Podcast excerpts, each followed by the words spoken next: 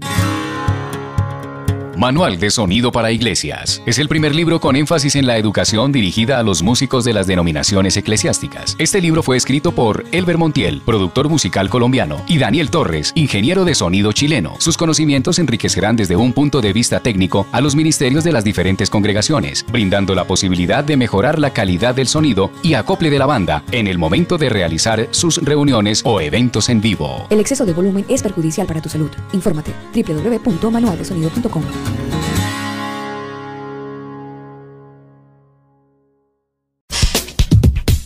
Este programa no contiene mensajes de violencia. Las situaciones, nombres, personas y lugares descritos en este programa son producto de la ficción. Cualquier parecido con la realidad es pura coincidencia. El combo.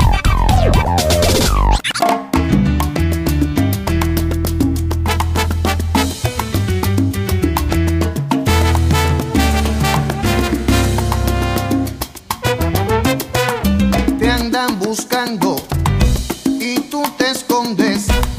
Te andan llamando y no respondes.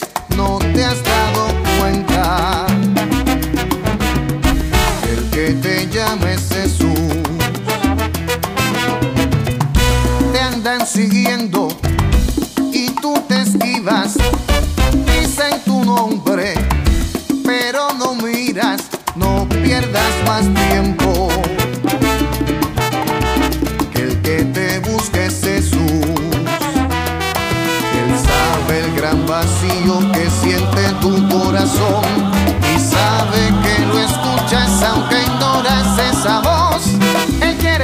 Esa angustia, borrar tu pena y dolor.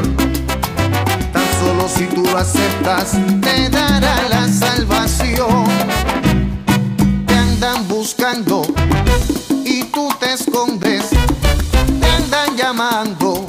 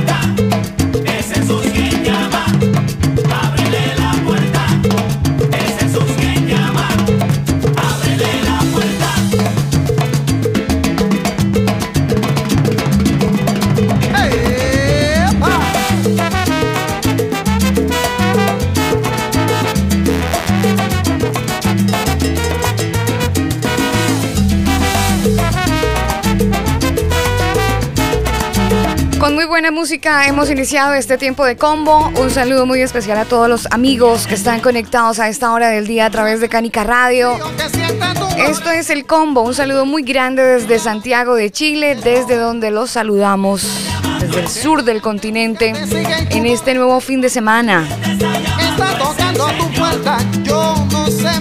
Primer fin de semana de este nuevo año y ya disfrutándolo en familia, con los amigos. Acéptalo, esa es tu salvación. Él quiere borrar la angustia, sacar de tu corazón la pena, penita, pena, penita, pena que a ti te agobia y darte la salvación. Damos de Víctor Manuel en este tiempo de combo, saludándolos con esta melodía, con buena salsa. Ingeniero, salsa, eh, fin de semana, ¿qué le vamos a hacer? No le he puesto su pop, pero me lo permite, ¿no? No hay ningún problema. Un saludo muy especial, Alba, para usted y para todos los que están conectados a esta hora en Canica Radio, también en el combo.com y por supuesto a la gente que eligió el podcast. Un abrazo para todos en este nuevo año romano. Eh, bueno, muchos Greco- dicen, Greco, sí, Muchos dicen que, que sea un año distinto de éxito, de prosperidad, de cambios. Eh, pues eh, para mí sigue siendo el mismo, ¿no? Sigue habiendo control, eh, dictadura sanitaria. Esto yo creo que sí va a cambiar, pero no para bien. Y perdóneme que se lo diga, pero, pero, pero prosperidad, que se lo diga y prosperidad. que no sea tan optimista como muchos deberían serlo. Eh, soy más bien muy realista, Alba, porque el tema del adoctrinamiento, de la geopolítica y todos estos cambios que están sufriendo nuestros países, pues me dejan opinar al respecto. No creo que se venga buen panorama para este año. Mire, eh, Al contrario, creo que viene más control. Sí, Sí. Mire, eh, usted se metió por un sendero donde yo no quería meterme tan rápido, pero me dio la papaya, diríamos en Colombia. El señor Tedros Adhanom, que es el director general de la Organización Mundial para la Salud.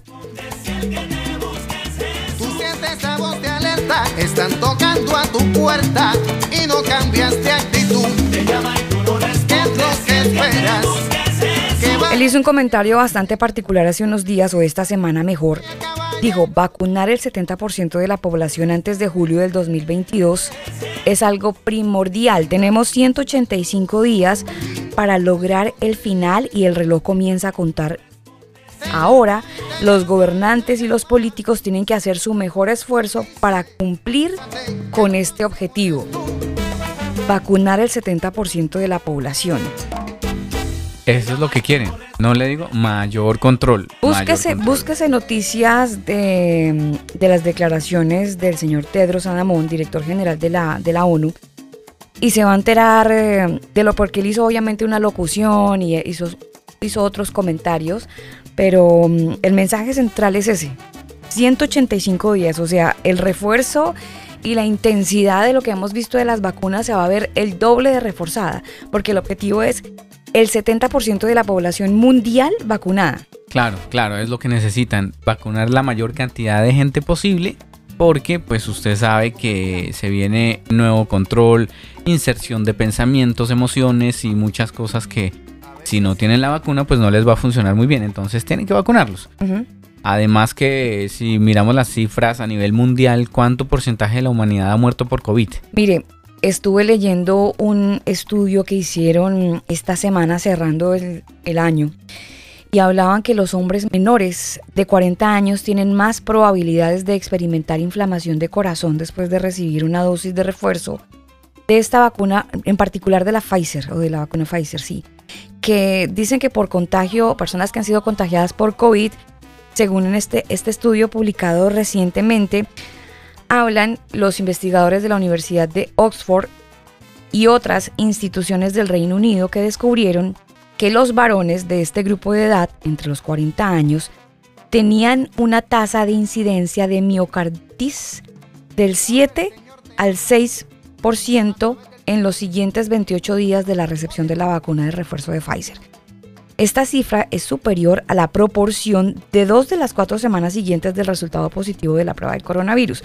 Ahora, dicen ellos, por primera vez observamos un aumento en los eventos de miocarditis luego de una tercera dosis de la vacuna.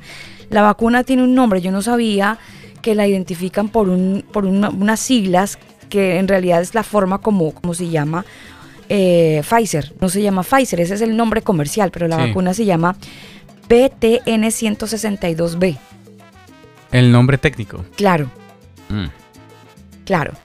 Y pues obviamente hablan de este aumento de la miocarditis, que es la principal forma de inflamación del corazón que se observa después de que las personas que se vacunan contra el coronavirus o que se contagian eh, de COVID-19, pues básicamente se ponen esta dosis de refuerzo de Pfizer y según este estudio realizado por los investigadores de la Universidad de Oxford y otras instituciones del Reino Unido, descubren pues que hay un tema de incidencia de miocarditis muy alto para que la gente que está de repente en Colombia o en algún lugar del mundo donde no se escuchan y si piensan hacer una dosis de refuerzo, pues procure, si en la medida de sus posibilidades está, que no sea Pfizer. Exactamente, hay que tener mucho cuidado con todo este tema de las vacunas, Alba, porque pues no... Y, viene la pastilla, ¿no? Ya la pastillita roja que supuestamente eh, combate todo este asunto ya viene y eh, la FDA de hecho ha dicho que no es muy seguro, pero bueno, ya usted sabe que pagando... Yo ya no creo lo que dice la FDA, ¿sabe? No, porque es que pagando una plática por debajo de cuerda, la FDA aprueba. Eso es, eso es corrupción a, a alto nivel.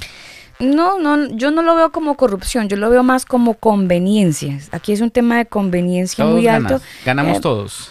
¿Se acuerda del pirulito ese cuando uno jugaba? Todos ponen, todos ganan. Exacto. Todo para uno, Todos ganamos. pierden todo. Todos ganamos, Sí. diría la ruedita. Sí, señor. Avanzamos, es tiempo de combo. Seguimos a esta hora del día saludándolos desde la región metropolitana, Santiago de Chile, en pleno verano. Enviando un saludo muy grande a todas las familias en algún lugar del mundo donde están reunidos en unas vacaciones, tal vez en algún balneario, en la playa, tantos lugares chéveres para podernos escuchar a esta hora a través de Canica Radio también, señor. Sí, señora, y rápidamente le cuento, Alba, que en Chile todos los pronósticos meteorológicos para este país coinciden con el próximo año, bueno, este año ya, 2022, pues eh, no, van a haber altas temperaturas, va a haber un, un fenómeno climático interesante, la niña, va a haber sequía, incendios forestales, aluviones, forman parte de este paquete de predicciones que se presentará a partir del primero de mayo.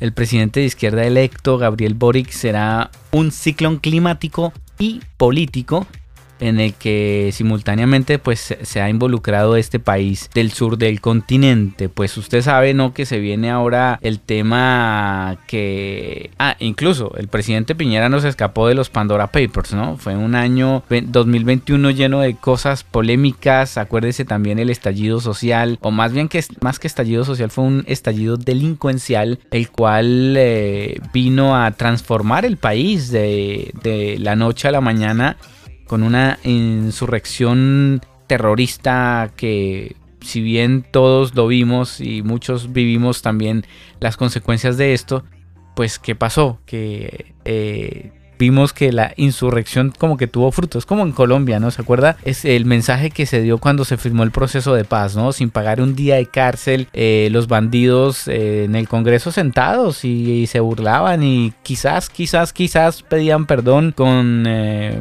frases irónicas y burlándose prácticamente de los colombianos. Pues aquí también pasó algo muy parecido, ¿no? Con la convención que quiere modificar la constitución, que usted sabe que este cambio de constitución va ahora muy de la mano con el, pensamiento del nuevo presidente electo. Entonces, pues eh, realmente hay un mensaje muy delicado y muy peligroso que podría pasar en Chile. Entonces, eh, muchas personas, de hecho, no, no dan más de dos años a que cambie completamente el país. Usted sabe que también el plebiscito eh, que se va a hacer en Chile tiene que aprobarse, ¿no? O sea, el cambio de constitución tiene que haber un plebiscito de salida donde los ciudadanos chilenos digan si estamos de acuerdo o no, no estamos de acuerdo. De hecho, ya ha habido mucho, mucha polémica, ¿no? ¿Se acuerda de un constituyente que fingió padecer de cáncer, ¿no? Entonces, este personaje pues decía que tenía cáncer, al final nunca tuvo cáncer, bueno, tuvo que renunciar y bueno, ahí fue un proceso Era el vicepresidente. entonces, claro, si usted se sienta a analizar y dice, bueno, pero ¿de qué estamos hablando si todo ha sido prácticamente un engaño, una mentira? Entonces, ¿qué va a pasar con el país? Esa es la pregunta que muchas personas se hacen y muchos empresarios incluso dijeron que ya no iban a invertir este 2022. De hecho, usted sabe que las políticas de Boric, el presidente electo, una de las grandes políticas es eh, crear más impuestos para los super ricos, ¿no? Cambiar también el tema de salud. Entonces, bueno, eh, además de las pensiones, ¿no? Hay muchas cosas que, que están ahí como que mm, crean un sinsabor de que no se sabe qué va a pasar en este país. Así que esperemos a ver qué pasa y, y que pasen estos cuatro años rápido y la gente eh, investigue y despierte un poquito. Pero Ojalá ¿para que qué quiere que pasen rápido si, si dice que viene de capa caída? Bueno, eh, es que no puedo hablar muchas, muchas cosas, pero ojalá que en Colombia, Alba, la gente, la gente despierte y, y elijan bien y no se lamenten después de, así como lo hicieron con la alcaldesa, ¿se acuerda que, ay, es que la alcaldesa está haciendo las cosas mal, es que no sé qué, y la aprobación bajó? Pues a la hora de elegir es cuando hay que elegir bien, no Mi- mire. cuando la cosa ya está, o sea, cuando el auto va en picada en una bajada, hay que revisar los frenos antes de usar el vehículo, no cuando va en la picada bajando. Oh, no teníamos frenos y pues, ¿qué podemos hacer? Nada, pues estrellarnos, porque ¿qué más? Si en Brasil queda Lula, si en Colombia llegara a quedar el señor Gustavo Petro, mi teoría es que esto lo maneja una mano superior, más que la democracia. Y me queda claro el Sí, panorama. totalmente. O sea, no, no, no, no, no tengo que echar más globos ni nada, no, sino eh, solamente puedo decirle eso. Si en, si en Brasil queda Lula y en Colombia queda el señor Gustavo Petro, con el riesgo incluso de mm, el ingeniero Rodolfo. Rodolfo. Hernández, entonces, eh, porque él también tiene su, su inclinación a la izquierda bien fuerte, aunque usted no lo crea y lo vea como un empresario. Totalmente. Él es bien por ese lado, entonces, pero lo veo más fuerte por el lado de Petro. Entonces yo creería que, que esto lo maneja mm, una, una organización muchísimo más grande de lo que usted y yo pensamos. Exactamente. Hay una tendencia en el mundo, hay una tendencia y tienen que llevarnos para ese lado. Oiga, No, usted nos, nos hablaba hace un rato de el tema del verano que tenemos aquí en Chile y algo que es pues, normal en esta temporada. Pero estuve escuchando a un caballero que se llama Alex Pacman, ustedes lo pueden encontrar en YouTube, tiene un canal que se llama Conciencia Radio que es buenísimo. El tema es que eh, según un reporte solar sísmico y volcánico decía que se viene una cosa que se llama sisigia. La sisigia es cuando se alinea la luna y el sol, que pasa eventualmente cada dos meses. Y Júpiter, creo. Claro, pero esta sisigia, que es una ventana sísmica que según él se abre del primero al 5 de enero, eh, porque se unen dos planetas más. Sea, está, bueno, la Luna no es planeta, pero se une la Tierra, se une Júpiter y hay otro planeta más que se, que se va a alinear. Y entonces, según el estudio que este señor comentaba, apoyado por la NASA, es que se abre una ventana sísmica muy alta. ¿En dónde? Norte de Chile, sur de Perú, comentaba incluso en algunas zonas de Colombia. Pero pues amanecerá y veremos. Pues hay que estar preparados porque siempre han estado anunciando posibles terremotos. eh, Y siempre pasan, Grados Daniel. superiores, ¿no? Mm. Grados superiores, estoy hablando de, de 8 para arriba en la escala de Richter.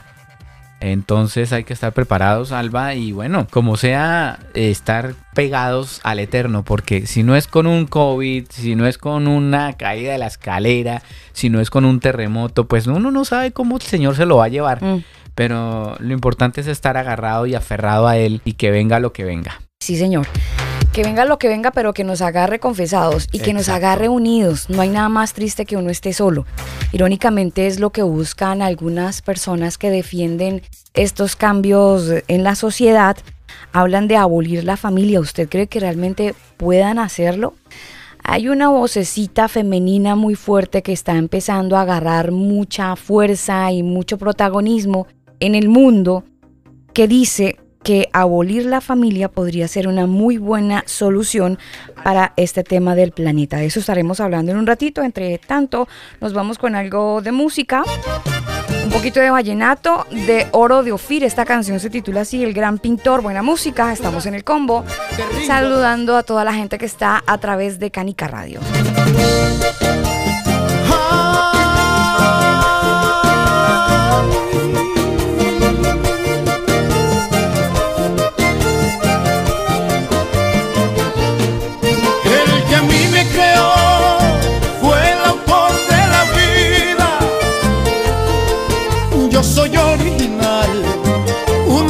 Creación exclusiva.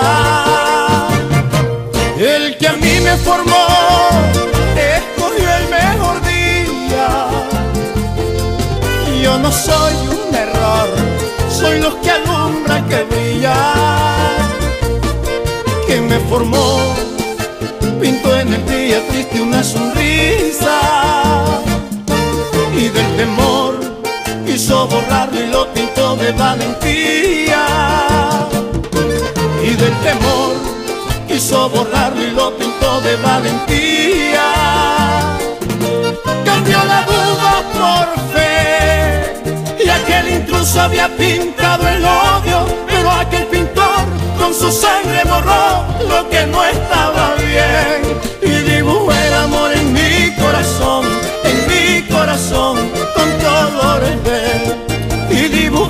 amor en mi corazón, en mi corazón con colores de.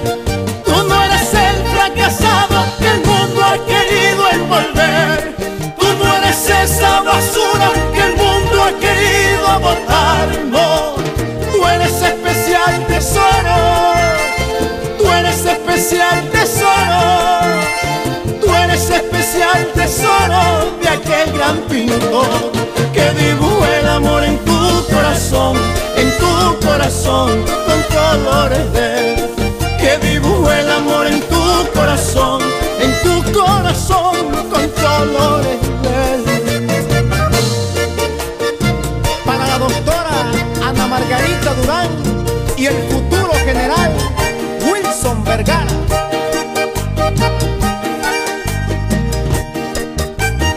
Elcombo.com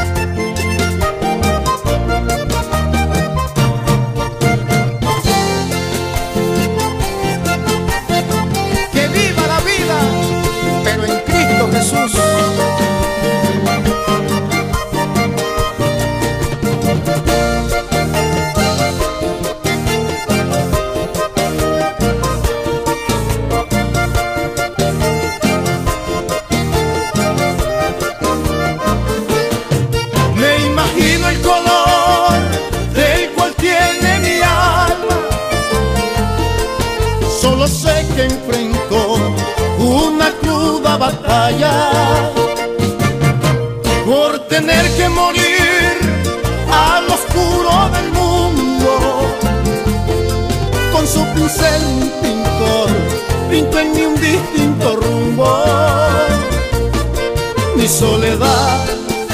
Cambió de tono por su compañía y cambió además lo amargo y trajo dulzura a mi vida. Y cambió además lo amargo y trajo dulzura a mi vida. Fui dibujado por él. No somos una pintura del montón sino de gran valor se puede comprar ni vender. Y dibujo el amor en mi corazón, en mi corazón, con colores LED. Y dibujo el amor en mi corazón, en mi corazón, con colores LED. Tú no eres el fracasado,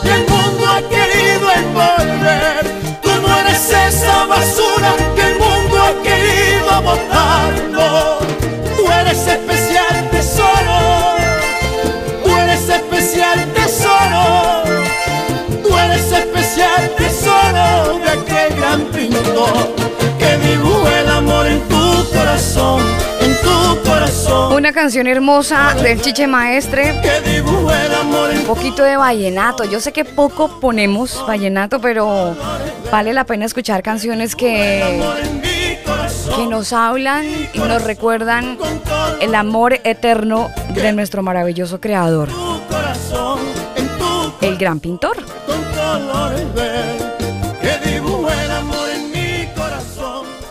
Llegamos a todos ustedes gracias a la gente de Manual de Sonido para Iglesias. No se les olvide visitar su sitio web.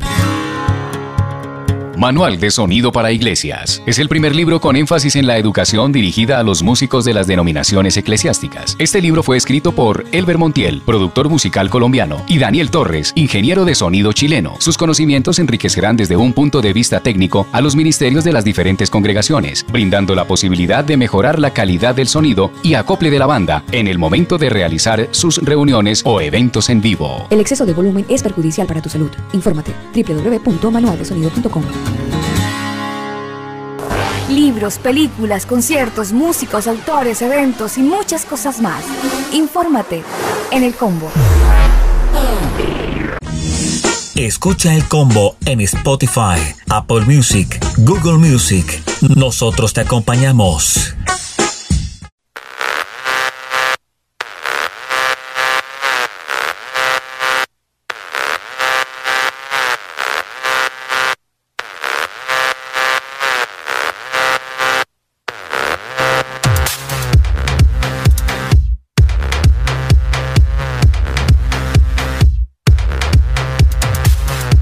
Avanzamos en este tiempo de combo, primer fin de semana de este nuevo año 2022, avanzando también con todos ustedes. Y hace un ratito les comentaba acerca de pensar por un momento, no sé si a usted, ingeniero, de repente se le ha cruzado por la cabeza eh, que, se, que se termine este tema de la familia, que se acabe eso que conocemos como núcleo, como institución de la sociedad.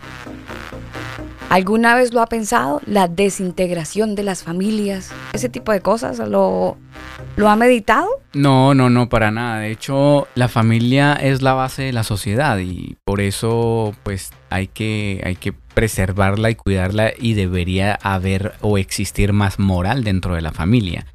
Y bueno, pero la, la ideología de todas estas niñas feministas que no son tan femeninas, lo único que quieren es eso, es abolir la familia, destruir al hombre, el hombre el macho opresor y andan con ese discurso, ese discurso pues para para arriba y para abajo, ¿no? Que todo la culpa es del macho opresor y que el hombre es el culpable y que las ideologías o las enseñanzas eh, patriarcales que se han transmitido de generación en generación es el problema. Y bueno, ese es su argumento, ¿no? En, parte, bueno, en parte tienen razón. Usted no puede eh, tampoco sesgar el discurso eh, de las feministas. Ahora depende de qué ola del feminismo estemos hablando. Porque mm, el feminismo tiene diferentes corrientes.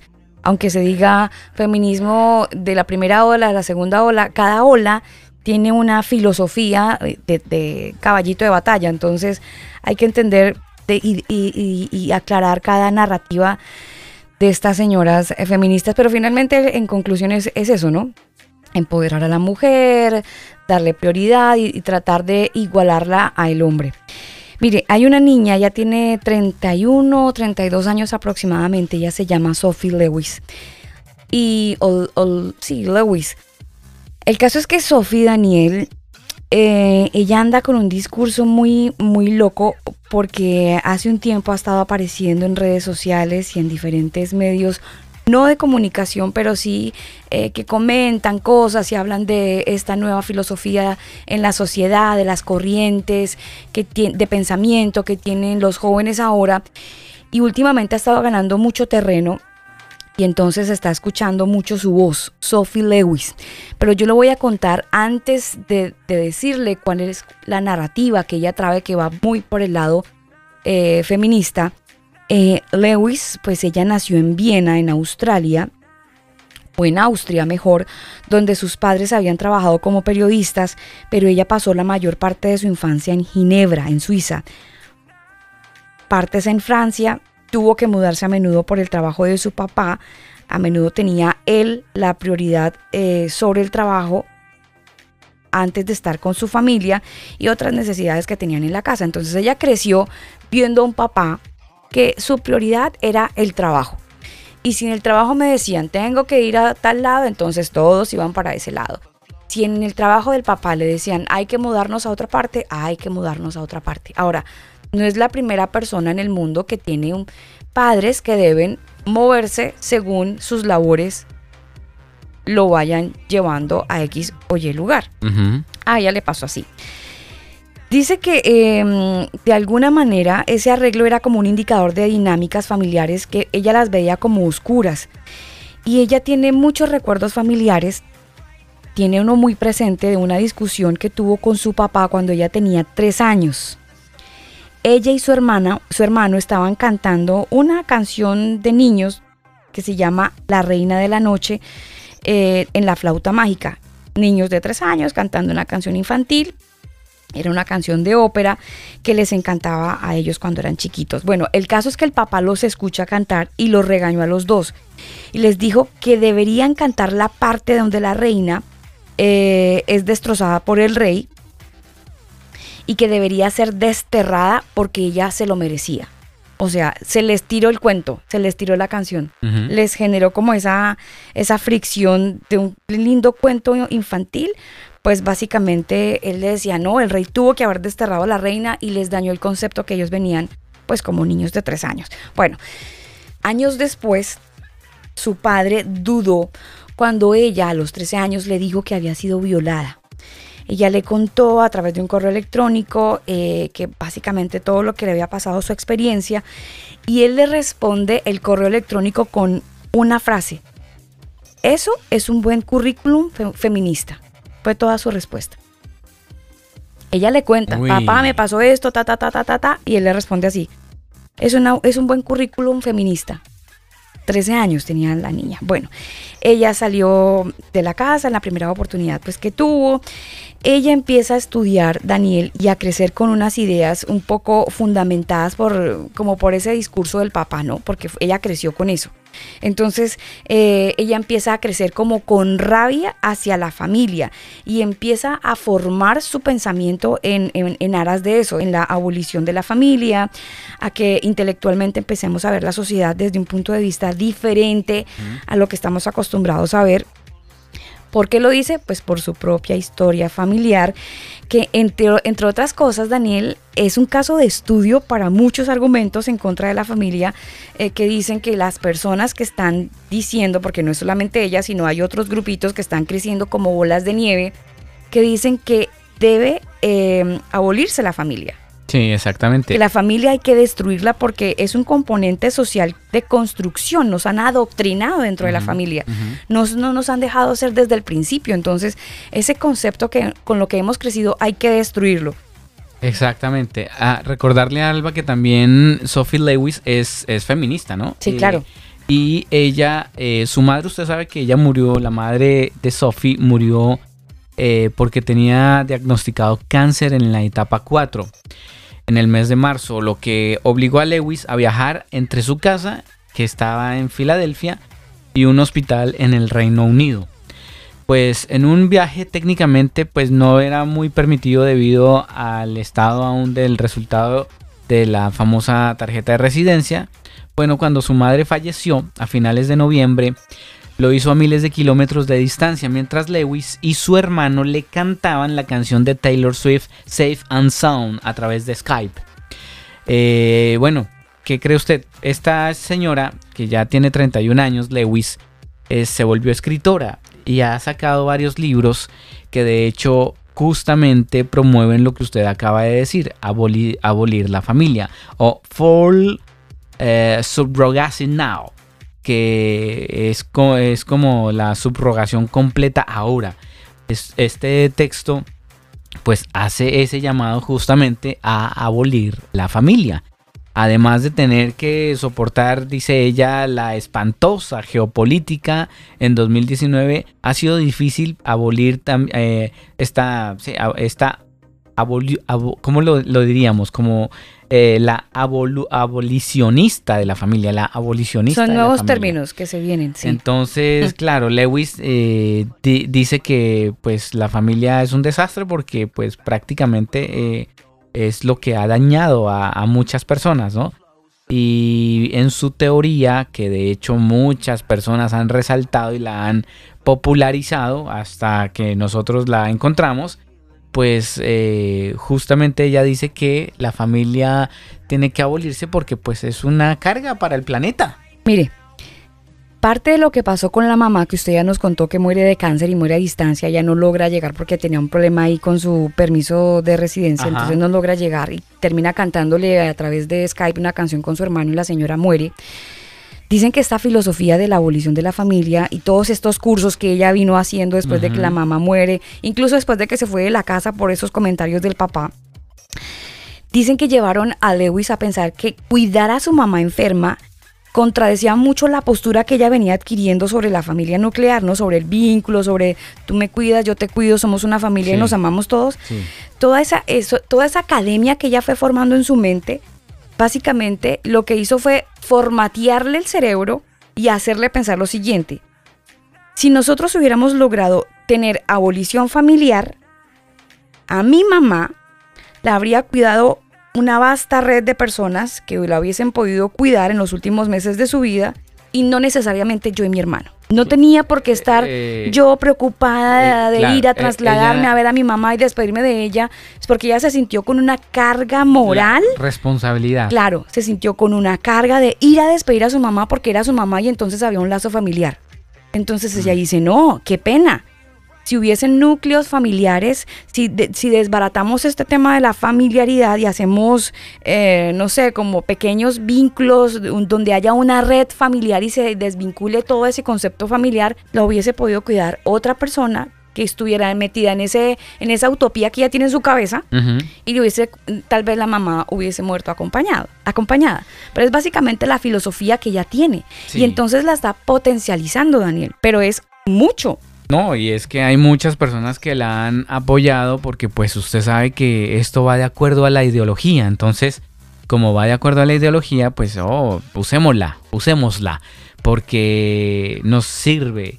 Hay mucha gente que la, que la ha hecho pues eh, famosa. Eh, The Atlantic ha publicado sus cosas. eh, Un presentador de Fox News, Jacobin en The Nation, ah, también eh, Tucker Carlson.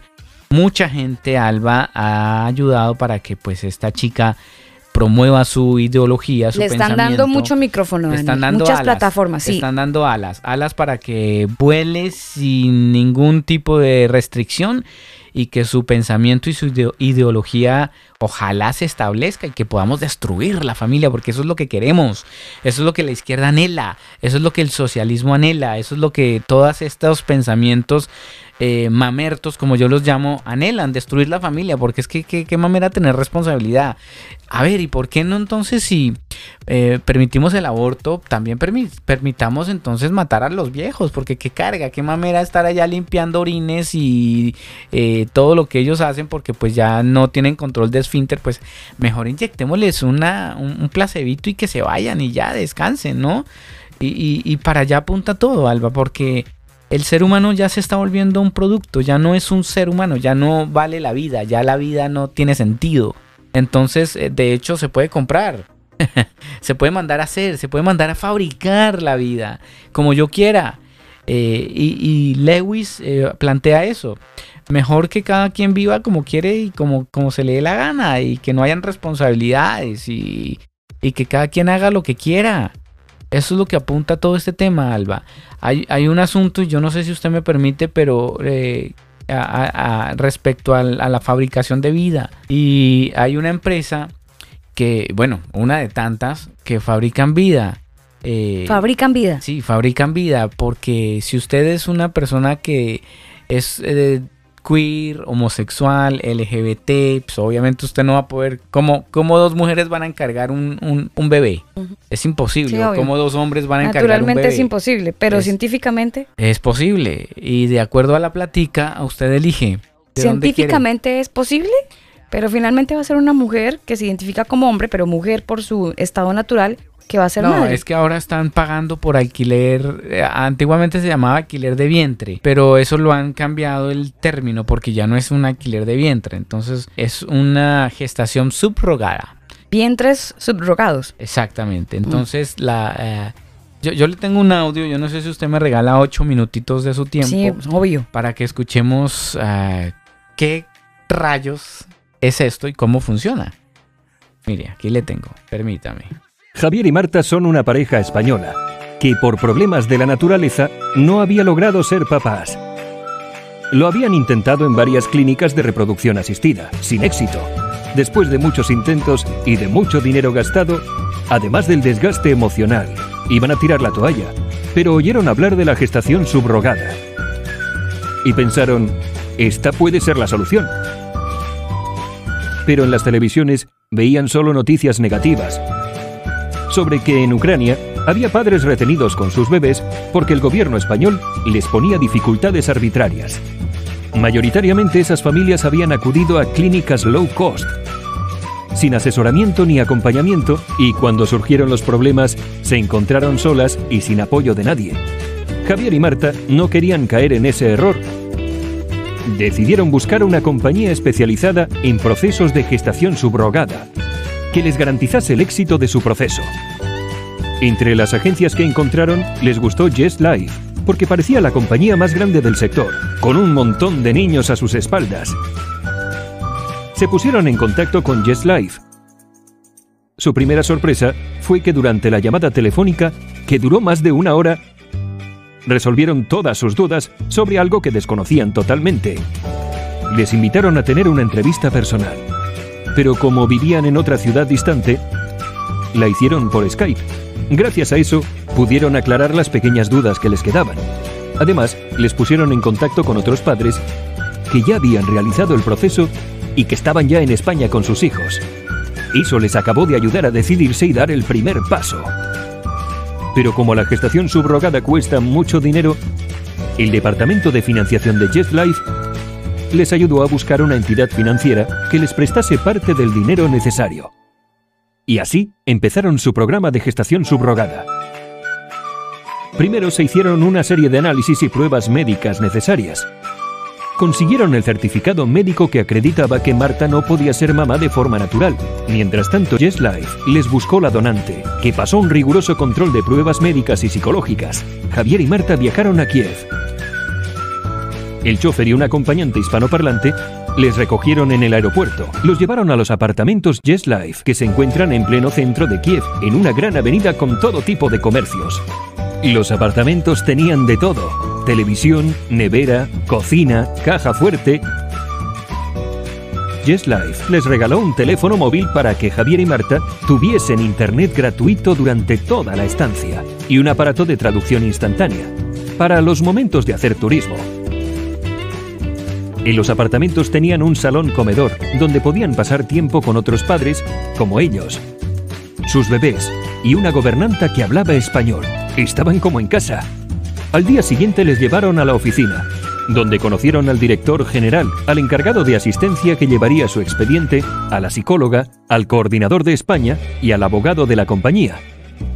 Pudieron ver a más de 40 gestores llevando procesos como el suyo, lo que les tranquilizó al ver que efectivamente habían contratado la mejor ayuda. Luego fueron a una clínica. Vieron que era una clínica moderna, con las últimas tecnologías perteneciente a la empresa. Así evitaban estar en manos de intermediarios. La doctora les atendió con mucha amabilidad. Tras las explicaciones, Javier pudo donar su esperma. En una habitación especial para las donaciones, separada del resto de la clínica para más intimidad, Javier donó semen otra vez dos días después, mientras se dedicaron a hacer turismo por la bonita ciudad de Kiev. Marta y Javier conocieron a la gestante pudieron hablar con ella largamente y comprobar la generosidad de esta mujer al hacerles el regalo más grande que se puede hacer, dar vida. Ambos decidieron mantener contacto con ella a lo largo del embarazo y regresaron a España. Yes Life les obsequió con un curso por internet para padres primerizos, impartido por una prestigiosa pediatra en directo, pudiendo hacerle consultas e interconectar con otros padres.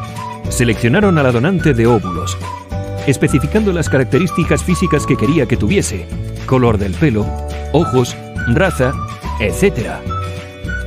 Cuando la seleccionaron, la clínica procedió realizando de nuevo todas las pruebas médicas a la donante y una vez confirmada, el embriólogo de Interfif creó los embriones. Para asegurarse de que todos estaban bien, se practicó el diagnóstico preimplantacional genético y como Marta y Javier querían una niña, se implantó un embrión de sexo femenino en la gestante. A los pocos días recibieron la gran noticia. La gestante estaba embarazada. Durante el embarazo, Marta y Javier estuvieron muy tranquilos, porque su programa incluía soluciones frente a cualquier cosa terrible que pudiese suceder, garantizándoles una niña al final del proceso. Sin gastos extra sorpresa que pudiesen romper su presupuesto. Yes Life era la única compañía que se lo garantizaba por escrito y les ofrecía seguros que cubrían incluso la muerte del bebé hasta un año después de nacer. Era algo en lo que no querían pensar, pero sobre lo que querían estar cubiertos, para no tener disgustos. Pablo, su encargado de asistencia, les mantenía informados de cualquier cambio en el proceso, pero además podían verlo directamente a través de la intranet de Just Life, InfoNow, que les permitía saber en todo momento y en tiempo real cómo avanzaba el proceso. Además, recibían un email con cada anotación que se hacía en su expediente, con lo que disfrutaban de una transparencia total en el proceso. Cuando nació la niña, Pablo llamó a Javier y a Marta, dándoles la buena nueva. Por fin eran papás de una preciosa niña. Javier y Marta volaron inmediatamente a Kiev, les recogieron en el aeropuerto y les llevaron a ver a su preciosa bebé a los dos días, tras hacerle todas las pruebas médicas necesarias, la clínica les entregó el bebé. Ya tenían a su deseada hija en sus brazos para siempre. Just Life les llevó a los apartamentos, donde tenían todo lo necesario para atender a la bebé, incluso una canastilla con todo lo necesario para la primera semana. Cada día, de lunes a viernes, una pediatra venía a visitar a la niña para verificar que seguía bien la pediatra estaba de guardia las 24 horas al día. Además, tuvieron una babysitter 8 horas al día para ayudarles con el bebé y permitirles descansar en esta nueva etapa tan distinta de la que habían vivido hasta hoy sin una hija. En tres semanas ya tenían todos los documentos necesarios.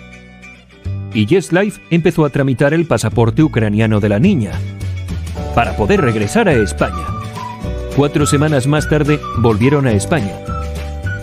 Y Yes Life se ocupó del proceso de filiación para el reconocimiento de Javier como papá por el Estado español y la posterior adopción de la niña por Marta, tal y como establece la normativa española. Ahora, Marta y Javier son dos felices y flamantes padres de una preciosa niña que vino de Kiev.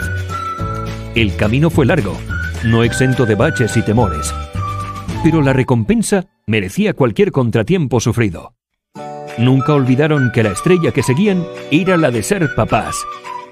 Y la alcanzaron con Just Life.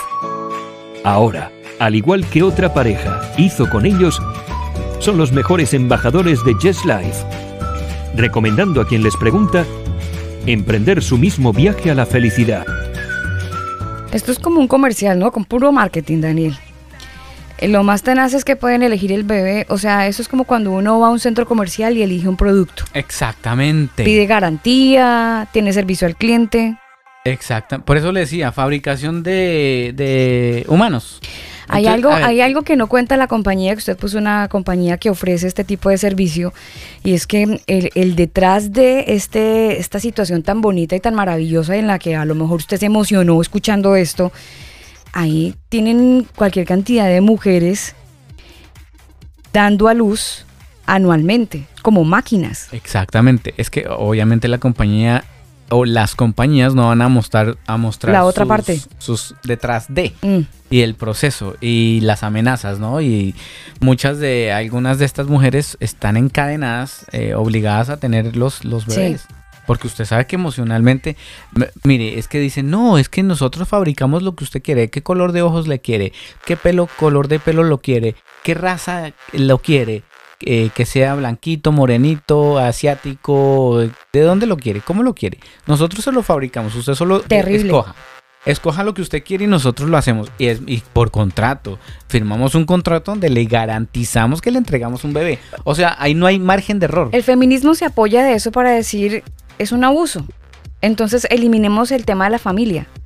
No, es que, es que esto está. Mire, Alba, usted puede elegir aquí entre los planes. Programas de gestación por sustitución. Usted puede tener eh, gestación subrogada heterosexual. Gestación subrogada LGBT. Gestación subrogada hombres solteros. Gestación subrogada mujeres solteras. Gestación subrogada HIV. No sé qué es eso. Gestación subrogada precios.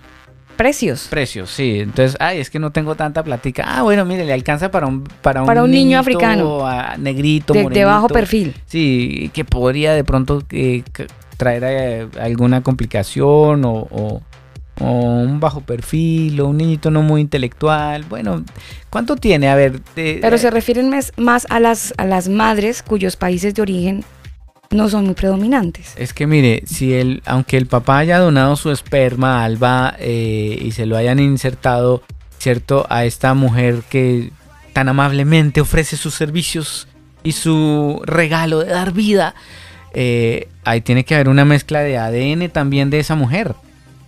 Pero como ellos dicen que no pasa nada, que modifican todo, pues entonces supuestamente no va a haber nada del ADN de esta mujer. Es que bueno, es, es una locura por donde usted vea eh, todo el discurso que tienen unos y otros con respecto a la familia. O sea, ese vínculo que usted y yo hemos conocido tradicionalmente y que ha sido la estructura finalmente de lo que usted hoy es, para bien o para mal, finalmente ellos la quieren destruir. Y desafortunadamente digo para mal porque hay que entender, Daniel, que hay familias que no han servido para mucho.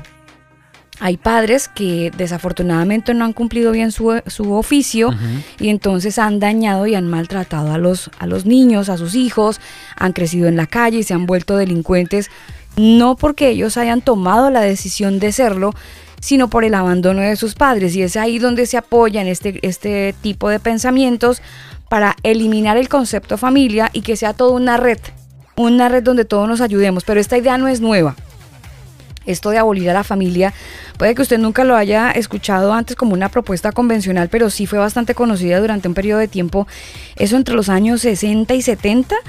Los argumentos a favor de la abolición de la familia se remontan por allá a la época de Marx, Daniel y Engels. Y de hecho, aún más allá, dicen que incluso Platón hablaba de este asunto. Pero lo, la, como que este, este tema lo popularizaron y este concepto en, en que la izquierda moderna se le atribuye a la feminista radical um, Simulet Firestone, ella tiene un manifiesto del año 1970 que se llama La dialéctica del sexo. Y ella identifica a la familia biológica como la base de la opresión de las mujeres porque las vuelve una clase inferior al obligarlas al soportar la peor parte del trabajo gestacional, que es el argumento que usted nos entregó con el ejemplo que nos dio. Exactamente. Ahora, hay que tener en cuenta un tema importante, Alba, y es que acuérdese que el pecado entró a la humanidad por una mujer. Eh, y la palabra del Señor dice que ellas iban a estar sujetas al marido. Ahora, que el marido no sepa ser Pero su marido- comentario parece feminista, Dani. No. Y alguien podría decir, pero qué odioso su comentario. No, no, no, no, no. Es que, es que, eh, eh, a ver, yo no soy Dios. Yo no di la orden. Eso viene de arriba y la mujer tiene que estar sujeta al marido. Pero es que el problema es el marido, que no ha sido, o sea, un- El hombre como tal, el hombre, el hombre, el hombre no puede ser dominante ni puede ser un tipo agresivo y que se hace lo que yo diga, yo soy el macho de la casa. Y hay, hay hombres que son terribles, Alba. Pero cuando el hombre entiende que eh, él, él tiene que ser como, como amar a la mujer como eh, Cristo amó a la iglesia. O sea, él dio su vida, él dio su todo por conservar la iglesia, por, por restaurarla, ¿cierto? El hombre tiene que restaurar, o sea, el hombre tiene que dar amor a su, a su esposa, darle valor. Yo no estoy de acuerdo con esos hombres que son machistas, que quieren tener siempre la razón y que ellos son los que mandan y que aquí se hace lo que yo digo y punto. No puede ser así porque hay mujeres que son supremamente sabias y un hombre cuando, dice las- la palabra, que cuando un hombre se casa, el hombre que haya esposa haya el bien. Hay mujeres, y es que a- también hay mujeres que o construyen o destruyen un hogar. Hay mujeres que son muy manipuladoras, que le dicen a sus hijos, mire, hágase esto y lo otro. Bíblicamente hay muchos casos. Muchos ejemplos, sí. Eh, y, y la de mujer- mujeres buenas, pero también muy malas. y, y la mujer tiene un poder increíble, Alba. Perdóneme que se lo diga, pero es que la mujer tiene un poder de persuasión, tiene un poder de, de, de como, Envolver. como direccionar, como manipular para bien o para mal una situación, incluidos sus hijos. O sea, hay hijos que son malos porque su mamá lo hizo ser malo. Entonces cuando ese hijo crece, creció ya con la maldad que su mamá le implantó. Porque su mamá era mala. Pensaba en ella, en hacer mal, en que este tipo, ah, eh, eh, busquémosle la caída. O, o mujeres que se casaban con ciertos reyes simplemente por beneficio, pero después eh, trataban de envenenar al rey, trataban de matarlo, trataban de culpar a otros. O sea, hay muchos casos de mujeres que son terribles. Se está acordando usted de Ana Bolena, ¿no? Sí, señora. Mire usted también a Jezabel, un caso bíblico terrible. Entonces, la mujer tiene un papel muy importante en la familia. Una mujer sabia, dice la palabra, edifica su casa, mas la necia con sus manos la destruye. Entonces la mujer tiene el poder o de construir o de destruir. ¿Y qué están haciendo estas feministas? Destruyendo. Están tomando el papel de la mujer malvada y quieren destruir la familia. Porque como a ellas la familia no le funcionó o no tuvieron una buena familia, no, Es- que es nadie tenga más familia. Y son personas que tienen una base herida, ¿no? Su- Por sus vidas están basadas en, en- en tristezas causadas por X o Y situación en la niñez y entonces a- al faltar una sanidad en su corazón por Ajá. decisión, por búsqueda, por la razón que sea, nunca quisieron sanar esa parte de su alma, entonces están tan heridas que todo ese odio lo han vuelto una filosofía. Exactamente. Entonces, mire, antes de que usted, si a lo mejor es una joven adolescente que se identifica con estas ideologías y como que dice, oiga, sí, como que tienen razón. Antes de eso, le invito a que haga un chequeo previo Analice, analice bien. de esa persona que le está dando ese argumento. Bueno, ¿quién era esta persona? ¿Quién era sus papás? ¿Quién eran, ¿Quiénes eran sus abuelos? Haga una investigación profunda y se va a dar cuenta de que siempre va a encontrar odio. Va a encontrar Rechazo. cosas que no le funcionaron. Entonces, como no me funcionó mi familia, pues no quiero que nadie tenga familia. Y eso es lo que está pasando. Eso es lo que está pasando. Eh, como, como somos homosexuales y queremos tener hijos, pues ¿qué nos interesa a Dios? Mandamos a fabricar a nuestro hijo y lo vamos a hacer con genes LGBT porque eso es lo que creemos. Y para allá apunta todo. Entonces, eh, esto está cada día peor. Por eso le decía desde un principio que el 2022 no va a ser un año maravilloso. Pero hay que procurar, en la medida de todas nuestras posibilidades, hay que procurar mantenerlo maravilloso. ¿En dónde? En la casa.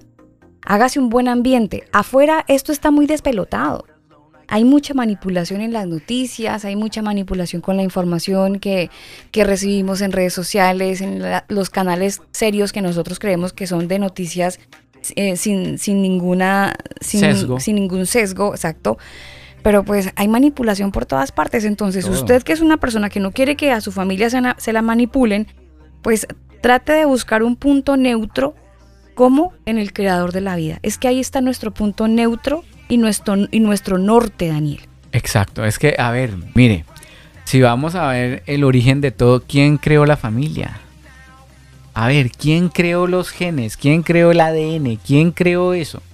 Entonces no me vengan aquí con Eh, cuentos. finalmente es una, es una, es un rechazo hacia, hacia el creador del universo. Más Las personas que rechazo. tenemos el concepto de, de- de- del eterno, de Dios para muchos, de manera general. Entonces, ma- ma- es una manera de abolir y quitar ese concepto. Es que más que rechazo, Alba, ellos quieren igualarse a él. Quieren ser Dios. Entonces yo quiero ser eh, ah, lo que yo quiero y qué. Y nadie me lo va a impedir. Y si yo quiero tener un hijo homosexual, pues lo, lo hago genéticamente y punto. Y se casan los hombres y son felices, supuestamente. Pero por, es pura rebeldía, es puro, es, es puro Satanás, Alba. El diablo que quiso, quiso ser como Dios, quiso igualarlo. Y el Señor le dijo, no señor, es que es imposible. Así que chao, lo destituyó del, del, del, del cielo. Y por más que usted quiera imponer su cosa, su pensamiento, su ideología, hay un Dios, hay un eterno que estableció normas y leyes. Y punto. Usted se debe sujetar o no. Punto. Si no se sujeta, bueno, asuma las consecuencias. Es que, es que Él nos dio la opción de no elegirlo incluso. Eh, Porque por, por eso podemos decidir. sí, Seguirlo o no seguirlo. Podemos decidir, pero acuérdese cuando él hablaba en Éxodo que hablaba sobre la, eh, el bien y el mal. Tú Y aquí yo pongo el bien y el Aquí mal. yo pongo el bien y el mal. Tú eliges, pero yo te recomiendo que escojas la vida. O sea, él siempre nos ha dado la alternativa encaminándonos a que es mejor por este lado. Pero si usted se quiere ir por el otro lado, Mm. bueno, es su decisión. Pero yo le recomiendo este lado. Entonces, si usted se quiere ir por el lado de no respetar a su esposa, de serle infiel, de cometer adulterio, de traicionarla, o viceversa, ella traiciona a su esposo, de poner a los hijos en contra del esposo, inventar chismes que son mentiras, son simplemente para que los hijos le cojan odio al, al, al papá, porque como ella ya lo odia, entonces yo necesito que él también, que mis hijos también lo odien sí. y le meten cuento y es que su papá esto y su papá lo otro y es que no y hay gente hay mujeres que son terribles Alba. Entonces eh, usted elija usted elija por qué camino quiere seguir Sí, lo ideal es que, eh, ya que tienen la mentalidad de que el nuevo año y nuevos comienzos y todas esas cosas, pues por lo menos proponga en su corazón, propóngase en su corazón hacer las cosas bien y unir a su familia, mantenerla eh, de alguna manera afiatada, cerca, con principios y valores. Y si usted puede, si usted puede, que esos principios y valores estén fundamentados en las escrituras, usted va a encontrar una riqueza incalculable porque su familia va a tener una formación sana. Entonces, sí, el mundo va para atrás. No tenemos una muy buena perspectiva. Nunca ha sido así. Nunca, de repente avanzamos en unas cosas, pero nos retrocedemos el doble en otras. Y moralmente, no, yo creo que no hay necesidad de explicar tanto porque usted probablemente en su conciencia y en sus momentos a solas se ha dado cuenta que moralmente esta sociedad va terriblemente para atrás. Entonces, no hay que explicarle tanto. Por eso, si usted no quiere que haya una destrucción moral para su familia y que esta gente cumpla con este objetivo de abolir la familia, pues usted haga lo propio y es fortalezca la suya. Pídale al creador del universo que le ayude, que le dé sabiduría para escuchar a sus hijos, para darles un consejo, para escuchar a su esposo, si es el caso, o viceversa, pero que tenga usted la capacidad de llevar una buena armonía, ojalá en las medidas de las posibilidades, siempre fundamentados en la escritura. Nosotros nos vamos, esperamos que disfruten este fin de semana en familia, eviten las peleas, hay que aprender a ceder en algunas cosas, eh, en algunas cosas, analicen cuáles se puede ceder y en cuáles definitivamente no, como papás, y avancemos, avancemos, aunque el mundo vaya capa caída, usted debe buscar la manera de obviamente avanzar con su familia. Nosotros nos vamos, habríamos, habíamos quedado, mm, bueno, queríamos mejor entregarles este mm, pequeño argumento para que lo tengan presente en este nuevo año, que es una de las filosofías fuertes que se vienen a trabajar dentro de los colegios y, y, bueno, todo este tema fundamentalista que vemos en la sociedad. Se cuidan. Hay una canción de Rubén Blades. La canción se titula así, Amor y Control. Con esta canción nos despedimos, se cuidan con veros, les amamos. Disfruten el fin de semana, chao.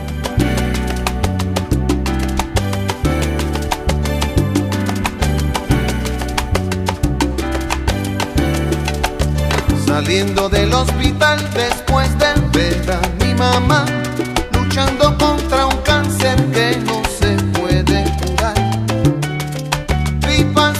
una familia, al frente iba un señor de edad, una doña